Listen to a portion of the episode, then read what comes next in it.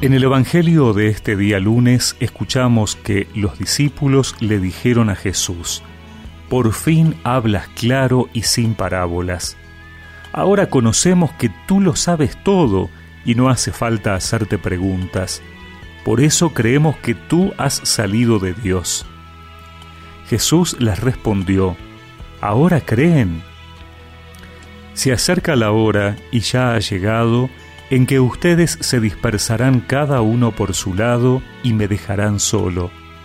Pero no, no estoy solo, porque el Padre está conmigo. Les digo esto para que encuentren la paz en mí. En el mundo tendrán que sufrir, pero tengan valor, yo he vencido al mundo.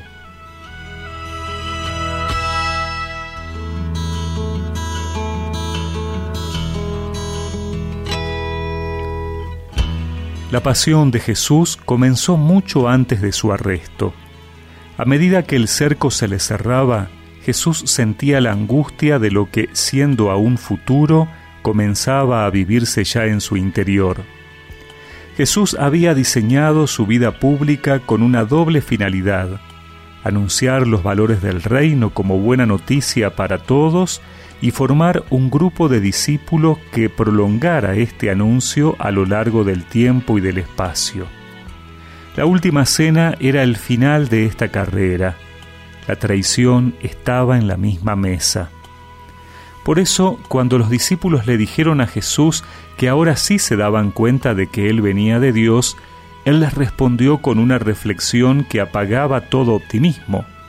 ¿Están seguros de su fe? Y para que sus discípulos aterrizaran, les pronosticó lo que iba a pasar. Ustedes se dispersarán y me dejarán solo. La soledad es una realidad que puede derrumbar al ser humano. Jesús ciertamente la palpa. Jesús, frente a la soledad en que lo dejan sus discípulos, recurre a la compañía del Padre esta conducta es una lección también para todos nosotros.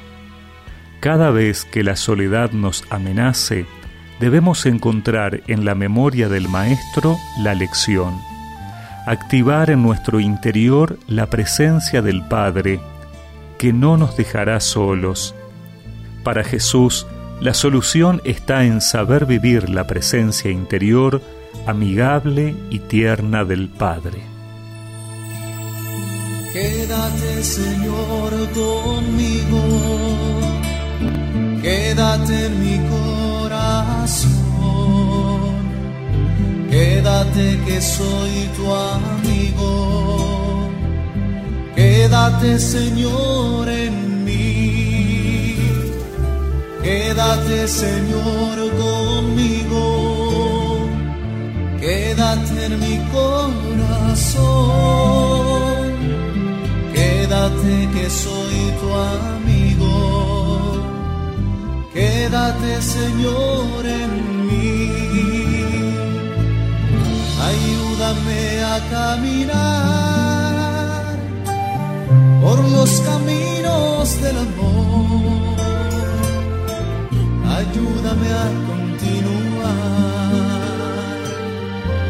en esta lucha por vivir y recemos juntos esta oración. Señor, no me dejes sucumbir en la soledad, hazme recordar siempre que debo recurrir al Padre que siempre está conmigo. Amén. Y que la bendición de Dios Todopoderoso, del Padre, del Hijo y del Espíritu Santo los acompañe siempre. quédate